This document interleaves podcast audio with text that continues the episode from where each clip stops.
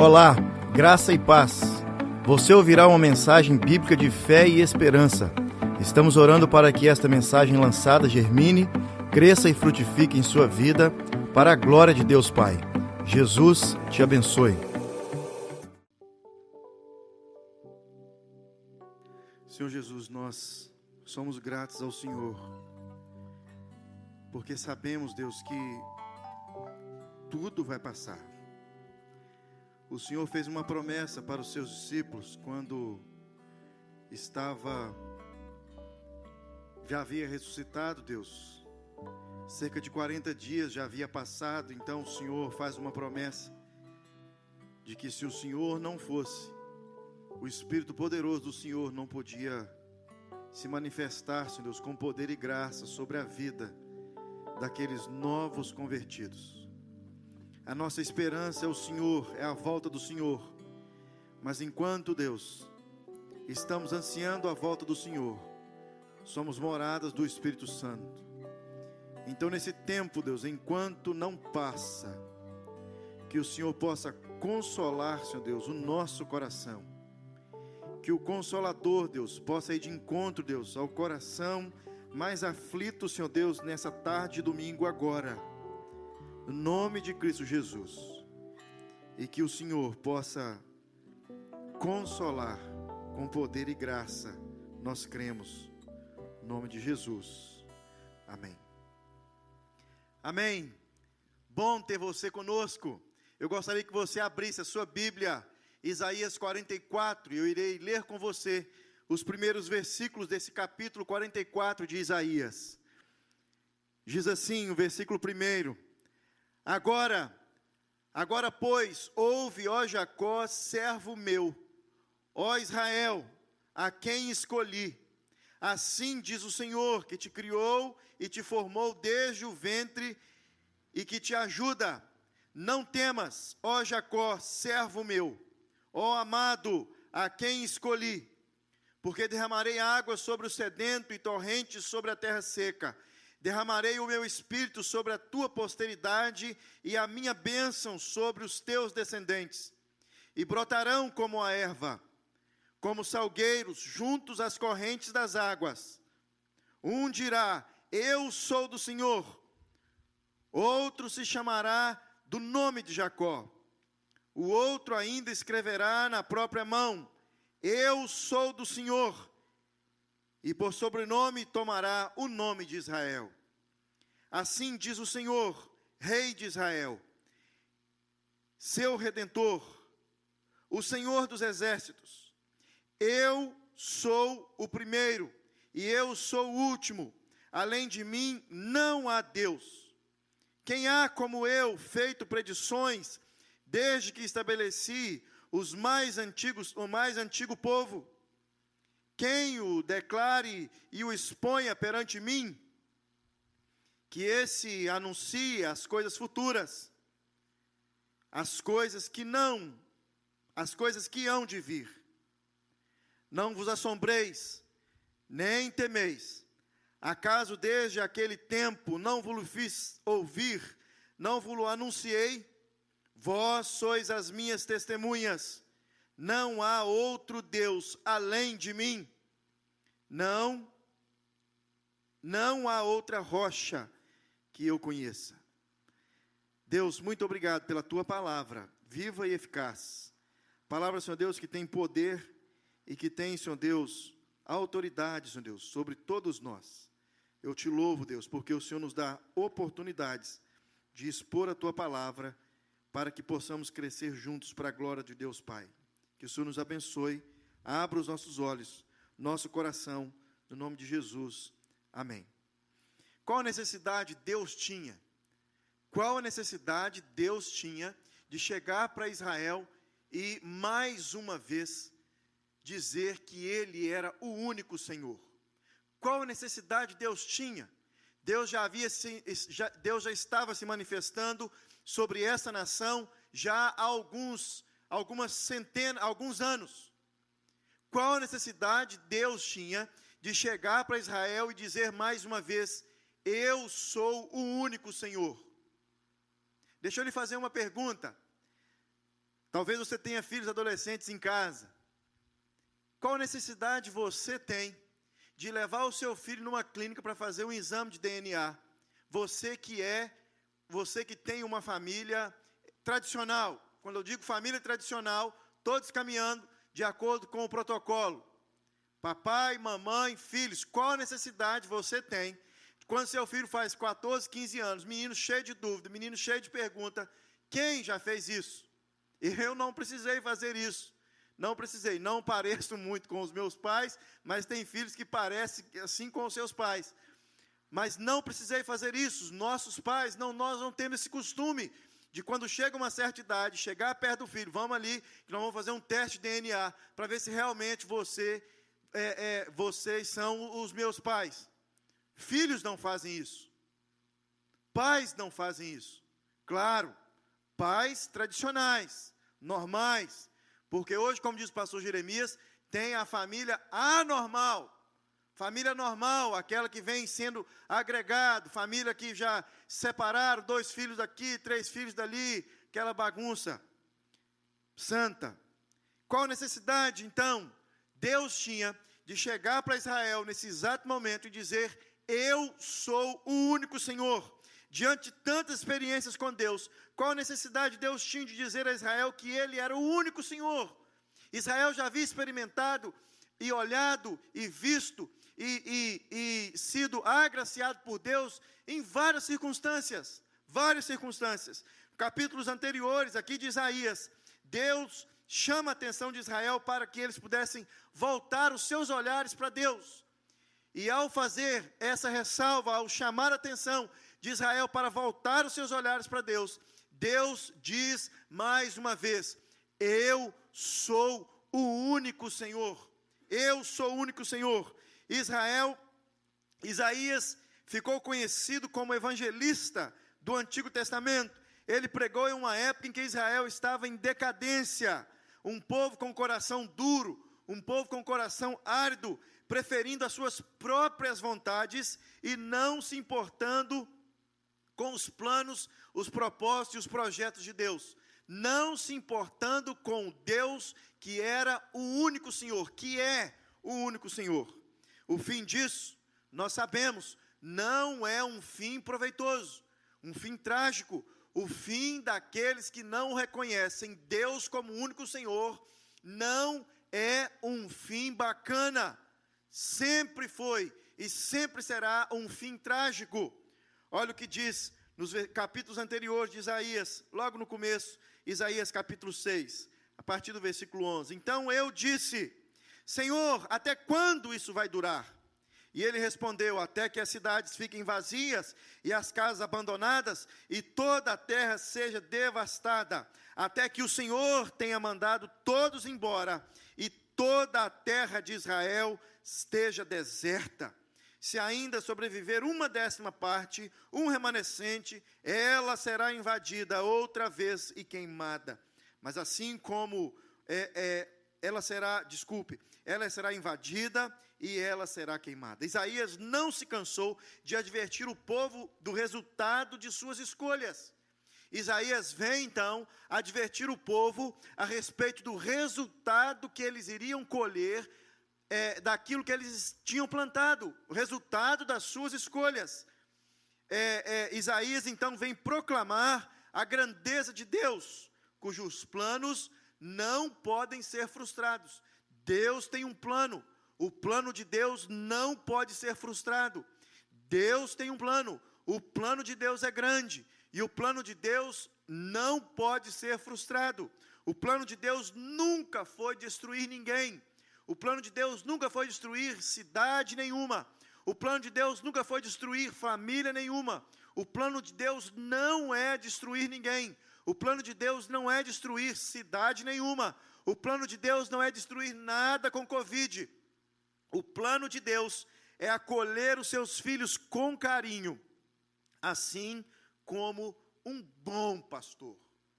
Assim como um bom pastor. O plano de Deus é acolher os seus filhos com carinho, como um bom pastor acolhe as suas ovelhas.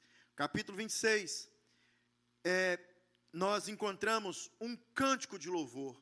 E eu gostaria de ler um pedaço desse cântico para você. Diz assim: Naquele dia, to, dia, todos na terra de Judá entoarão este cântico. Nossa cidade é forte, estamos cercados pelos muros da salvação de Deus. Abram os portões para os justos, deixe entrar os fiéis. Senhor, tu nos concederá paz. Sim, tudo que realizamos vem de ti. Ó Senhor, nosso Deus, outros senhores nos governam, mas só a ti adoramos. Ó Senhor, outros senhores nos governam, mas só a ti adoramos. Meus irmãos queridos, esse capítulo de número 26, eu imagino Deus ouvindo esta palavra de Isaías, esse relato de Isaías, e Deus olhando para esse povo, para essa terra, para, esse, para essa nação é, aqui de, é, é, de Israel, dizendo: é assim que eu quero que vocês pensem, é assim que eu quero que vocês vivam, é assim que eu quero que, é assim que eu desejo que os sentimentos dos corações de vocês é, erradiem para outras pessoas. É assim que eu quero que a, a, a, mente de vocês, é assim que eu desejo que o coração de vocês estejam todos os dias. Todos os dias. Senhor, tu nos concederá paz. Sim, tudo que realizamos vem de ti. Ó Senhor, nosso Deus, outros senhores nos governam, mas só a ti nós adoramos. Capítulo 44, que lemos um pedaço Deus começa dizendo ao povo para não perder a esperança, porque eles eram filhos de Deus. Deus os havia escolhido e os formado desde o ventre materno. E por isso, Deus estava ajudando. Não temas, disse o Senhor no capítulo 44 de Isaías. Versículo 6 desse capítulo 44, nós encontramos uma revelação de Deus. E eu gostaria que você prestasse atenção nesse versículo 6 do capítulo 44. Assim diz o Senhor, assim diz o Senhor, o Rei e Redentor de Israel, o Senhor dos exércitos. Eu sou o primeiro e o último, não há outro Deus além de mim. Eu sou o rei de vocês, diz o Senhor tenho autoridade sobre tudo e sobre todos. Eu sou o redentor de vocês. Irei pagar um preço altíssimo por vocês. Eu sou todo-poderoso. Além de mim não há outro tão poderoso quanto. E ele continua e ele termina dizendo: Eu sou o primeiro e o último. Não há outro Deus. Eu sou o primeiro e o último. Não há outro Deus. Calvino disse que, embora os homens acreditem em Deus, ainda assim eles não o reconhecem como ele é. E às vezes atribuem menos a Deus do que a criatura. Vou ler mais uma vez uma, uma, é, é, um comentário de um reformador do século XVI sobre esse texto que nós sobre esse versículo que acabamos de ler, o versículo de número 6. Os homens acreditam em Deus. Ainda assim, acreditando, eles não reconhecem Deus como ele realmente é. Às vezes, atribuem menos a Deus do que a sua criatura. Meus irmãos, isso é sério e nós precisamos entender isso. O povo de Israel estava atribuindo mais à criatura, mais aquilo que Deus havia criado, mais a si mesmo do que a Deus. E eles haviam experimentado de Deus desde quando eles, como diz no interior das Minas Gerais, eles entendiam por gente. Ele já viu experimentar de Deus e visto e lido, e os pais e comentários, e a família falando, e a nação falando, sobre tudo aquilo que Deus já havia feito, manifestado e, e, e, e cuidado deles. E agora Deus vem mais uma vez e diz: Eu sou o primeiro e o último, não há outro Deus. Deus não está aqui apenas tentando mostrar a sua eternidade a, a, é, é, com essas palavras. O profeta então está desejando que nossas mentes sejam puras e livres de toda falsa imaginação e que as elevamos a nossa mente, a nossa imaginação ao céu, para que possamos estar com a nossa mente fixa somente em Deus.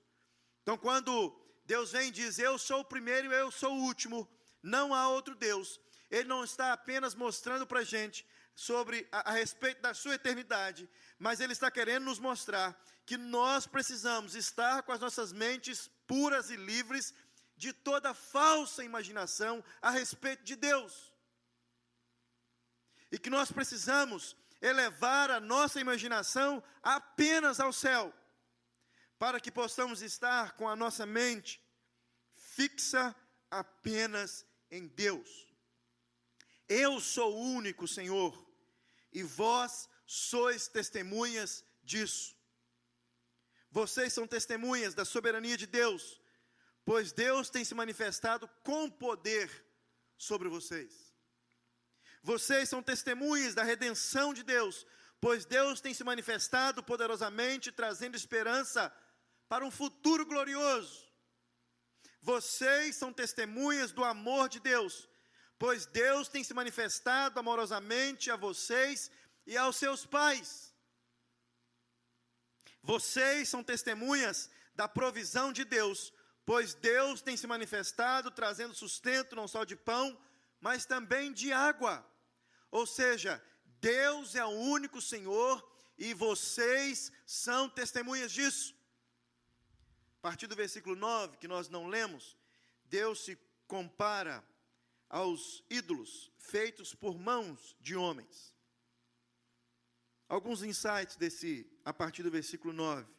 Versículo 18 ao versículo 19, Deus conclama Israel para ver o que ele tem feito desde o início da criação para o seu povo. Versículo 21 ao versículo 23, Deus faz uma promessa: tudo que for destruído pelos inimigos, eu restaurarei. Não se preocupem, não temam. Então, neste capítulo 44 de Isaías, somos testemunhas de como Deus chama de volta um povo de coração árido. Isso mesmo, como Deus chama de volta um povo que estava com o coração árido. Deus mostra com clareza as falhas de Israel, ou seja, os ídolos, e ressalta que somente nele, em Deus, podemos ter segurança. E ele declara: Eu sou o único Senhor, e vós sois testemunhas disso. Meus irmãos, infelizmente, assim como nesse capítulo 44, nesse livro todo de Isaías, assim como nesse período, nesse tempo, existiam pessoas que estavam olhando mais para a criação de Deus, mais para si mesmo, mais para os seus desejos, mais para as suas vontades. Hoje também não é muito diferente. Não é muito diferente nos nossos dias. Encontramos pessoas que é, raramente, raramente, rar, desculpe, encontramos crentes, crentes que raramente mencionam a respeito de Deus. Eu li alguns dias atrás que os nossos sonhos e os nossos projetos pessoais, nós falamos sobre eles pelo menos três vezes ao dia. Se você não encontrar com ninguém durante o dia, se você se trancar no seu quarto, fechar sua porta e apagar as luzes e dormir durante 24 horas por dia, você sonha pelo menos três vezes durante essas 24 horas de sono que você teve com os seus planos e seus projetos. Então, todos nós falamos sobre os nossos sonhos, sobre os nossos projetos, pelo menos três vezes durante o dia. Se o seu sonho, seu projeto for ser milionário, você irá mencionar a respeito de dinheiro pelo menos três vezes no dia. Isso mesmo. Você vai achar um café do Tim Ross, 1,25, caríssimo. E você vai comentar com aquele amigo seu que, ao invés de beber um small, bebe um medium. E você fala assim: economize, cara.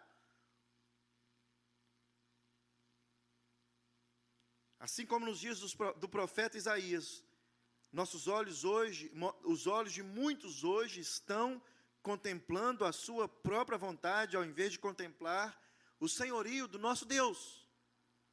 Apesar de muitas pessoas, e nós, como Igreja de Vida Nova, somos gratos a Deus sempre por isso. E vocês são testemunhos de que nós sempre estamos falando isso. Gratos a Deus por irmãos que realmente entregaram seus coração, o seu coração para Jesus, estão servindo fielmente ao Senhor, são fiéis em todas as coisas, entenderam o que realmente é ser, fazer parte de um reino. E nós temos irmãos aqui na igreja que têm dado um testemunho belíssimo a respeito dessas coisas. Mas, infelizmente, nós temos outros que não entenderam que estão vivendo em um reino. E esse reino é o reino do Senhor, único Senhor. E dentro desse reino nós somos herdeiros, nós somos mordomos. A Bíblia fala que nós somos escravos e nós vivemos para servir ao Senhor e ao próximo. Muitos servem apenas a si mesmo. Muitos servem apenas aos seus próprios sonhos, aos seus próprios desejos, às suas próprias vontades. Ou seja, Deus em segundo lugar. Não sei como isso é possível. Mas nós encontramos pessoas assim. Pessoas que são testemunhas do chamado de Deus. Isso mesmo. Pessoas que receberam de Deus um chamado e têm certeza de que Deus o escolheu antes da fundação do tempo, como nós lemos aqui esse texto de Isaías. Pessoas que são é, chamadas por Deus para uma grande obra, entenderam que Deus a, o resgatou das trevas e continuam ainda vivendo como se não estivessem vivendo para o reino. Pessoas testemunhas do amor de Deus. Testemunhas do amor incondicional de Deus, pessoas testemunhas das bênçãos de Deus, irmãos testemunhos das bênçãos de Deus. Deus olhou com graça e com misericórdia, não apenas chamou, não apenas amou, mas abençoou, e que ainda não vive como se estivesse indo para o céu, como se não estivesse, como se é, é, não estivesse vivendo no reino de Deus, tendo Deus como seu Senhor. Queridos nós que estão dentro do arraial de Deus, mas que vivem como se não estivessem. Ah, pastor, você está falando de pessoas que faltam dos cultos? Não, de forma nenhuma. Já pensou? quase dois anos, um ano, né? Um ano e um pouquinho de pandemia, um ano e dois, três meses. Se nós fôssemos contabilizar isso, pessoas que vêm na igreja, não tem vindo ninguém. Viver para o reino de Deus, viver com, tendo Deus como seu Senhor, não é ser um frequentador de igreja.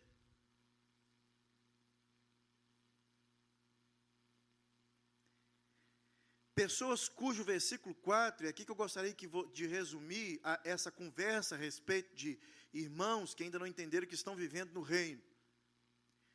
Pessoas cujo versículo 4 que lemos não tem nada a ver com ela. Olha que interessante o versículo 4. E brotarão como a erva, como salgueiro junto às correntes das águas.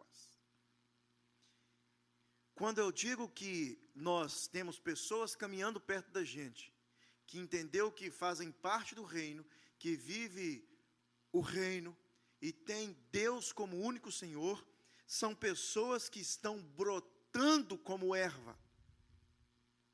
Pessoas que estão dando frutos para a glória de Deus Pai.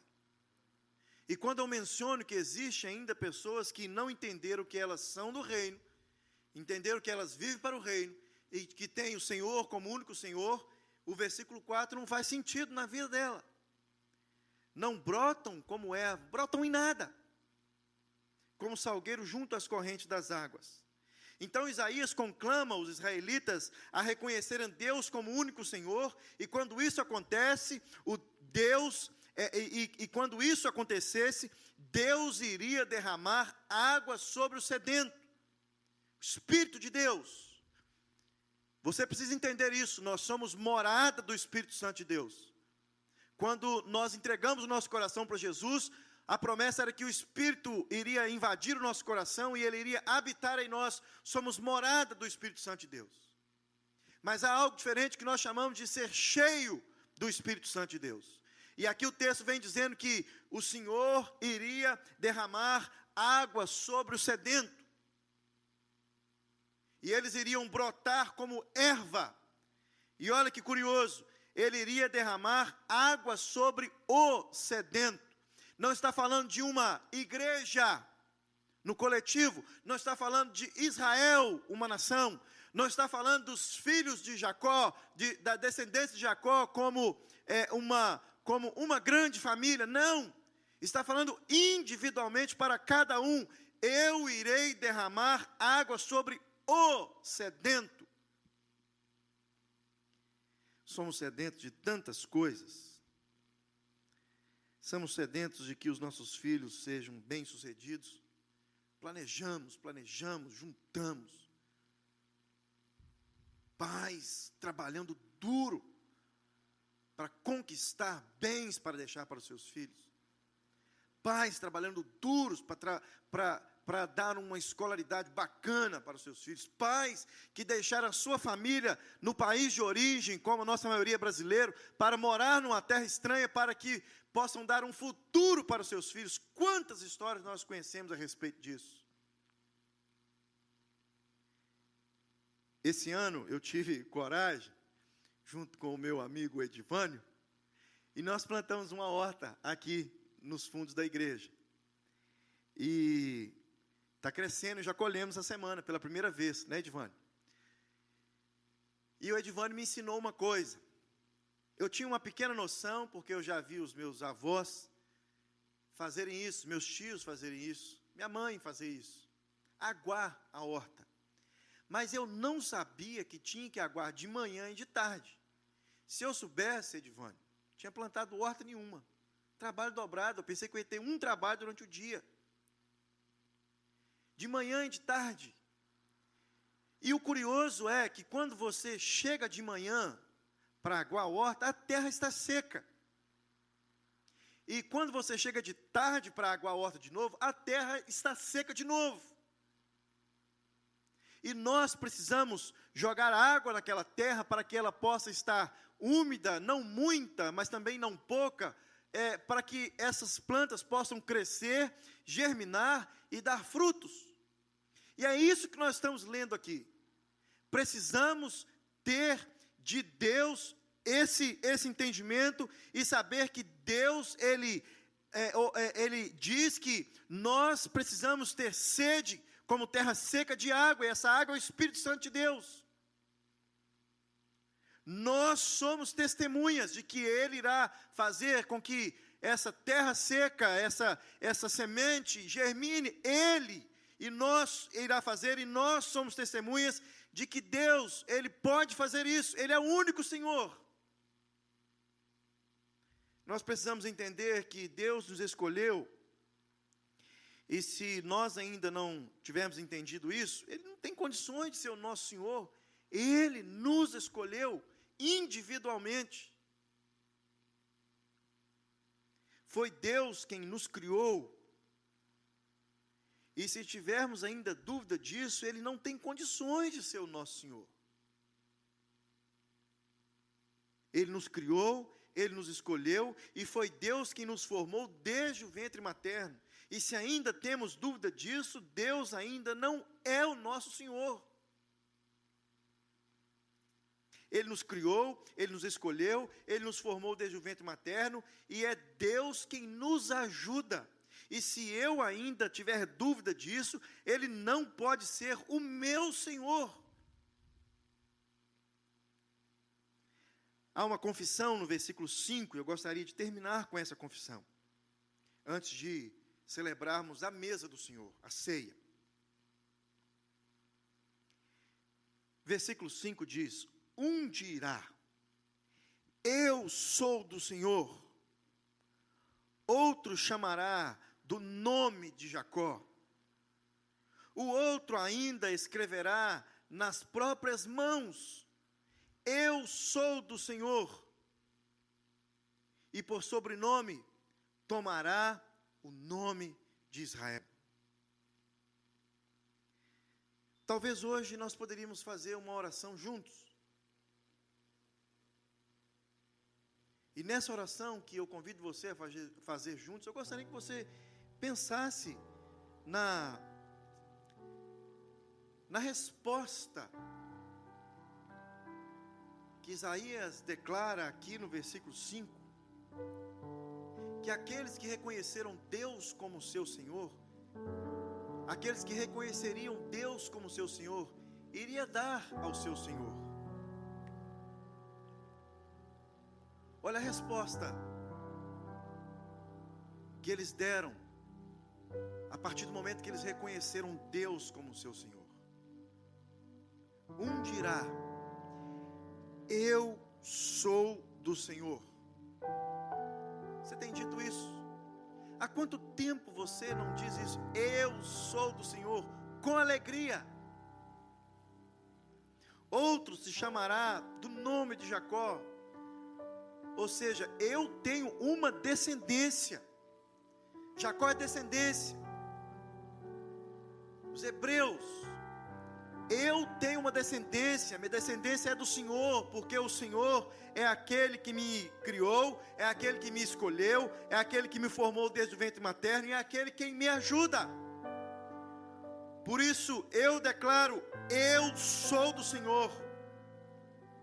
E eu tenho o prazer, o privilégio de dizer para todos e declarar que eu faço parte de uma descendência outro se chamará do nome de Jacó. E ele continua dizendo: o outro ainda escreverá na própria mão: Eu sou do Senhor. E por sobrenome tomará o nome de Israel. Ou seja, uma nação. Eu faço parte de uma nação faço parte de um povo comprado, resgatado. Eu faço parte porque Ele me criou, Ele me escolheu.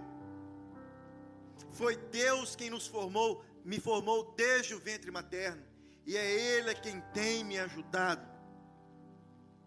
Então a nossa oração poderia ser assim: Obrigado, Deus, por ter aberto os meus olhos e ter me feito enxergar uma verdade diante de tantas mentiras.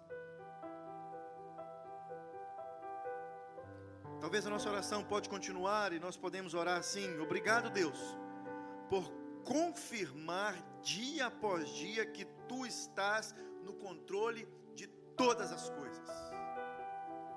Tu és meu Deus, meu Senhor. E você poderia encerrar a sua oração também agradecendo a Deus, dizendo: Obrigado, Deus, por podermos ser testemunhas dessas verdades reveladas que o Senhor tem deixado para nós. Deus é o único Senhor.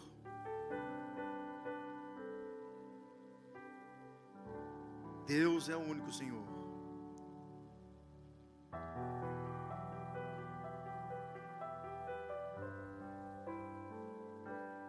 Enquanto cantamos, gostaria que você fizesse uma oração pessoal, em nome de Jesus.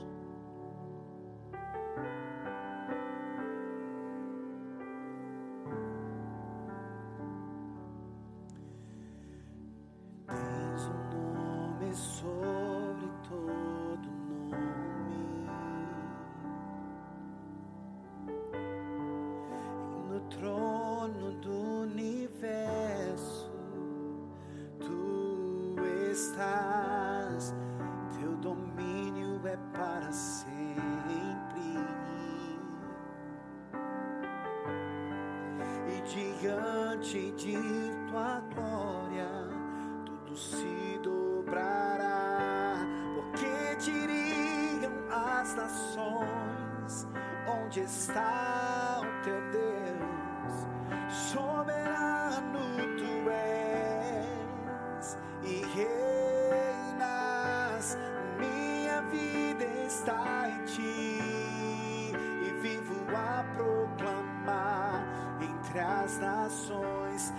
proclamar entre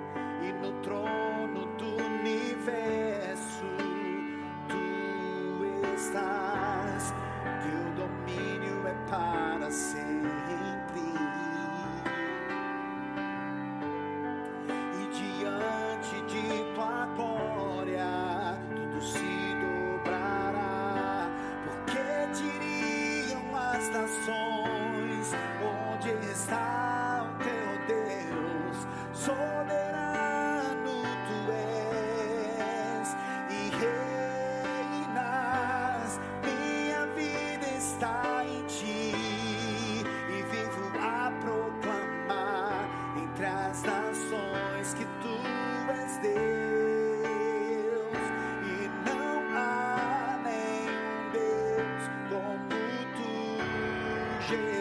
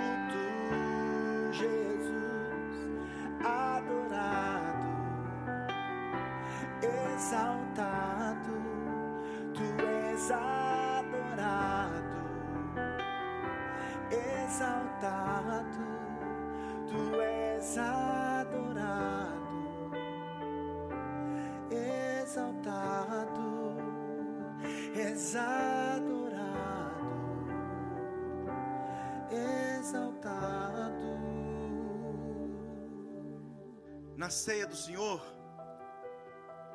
Jesus ele revela para os seus discípulos e para nós que temos acesso ao que aconteceu naquela noite tão especial onde Jesus durante o dia vem e diz: "Estou ansiosamente para celebrar essa Páscoa com vocês".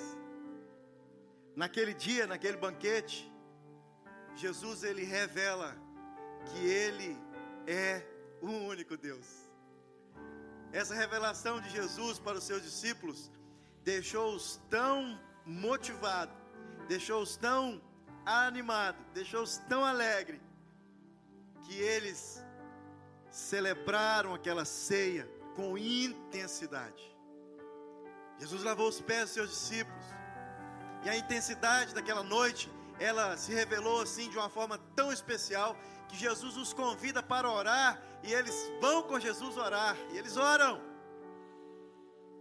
Jesus então, antes, Jesus então no momento da ceia, ele pega um cálice, assim como esse, e um pedaço de pão, assim como esse, e ele declara: esse cálice é o cálice de uma nova aliança em meu nome, meu sangue. E este pão, ele será partido em favor de todos vocês. Ou seja, Jesus estava fazendo uma aliança, e Jesus estava selando essa aliança com a morte na cruz. Eu gostaria de convidá-lo, você que está aí na sua casa com a sua ceia preparada, a cear conosco Nós vamos fazer uma oração. Não que esse pão, esse cálice irá transfigurar e transformar no corpo de Cristo e no sangue de Cristo. Mas nós estamos celebrando aquilo que Cristo Jesus deixou como ordenança que nós fizéssemos. Vamos orar? Deus, no nome de Jesus, que o Senhor possa nos ter feito entender que o Senhor é o único Deus. E que ao cearmos, Deus, junto com a nossa família, ao redor, Senhor Deus, da mesa, na frente da televisão, na frente do telefone, do computador, onde quer que nós estejamos, que possamos, Deus, realmente celebrar o nosso Senhor Jesus. Que possamos, Deus, dizer que nós somos dele e que ele é nosso, ele é o nosso Senhor. Louvado seja o teu nome. Deus, que o Senhor nos abençoe e que esse alimento possa realmente significar nova vida em Cristo Jesus. Que esse realmente esse alimento, Deus, possa realmente significar vida nova em Cristo Jesus. Eu os abençoo para a glória de Deus Pai. Comamos e bebamos.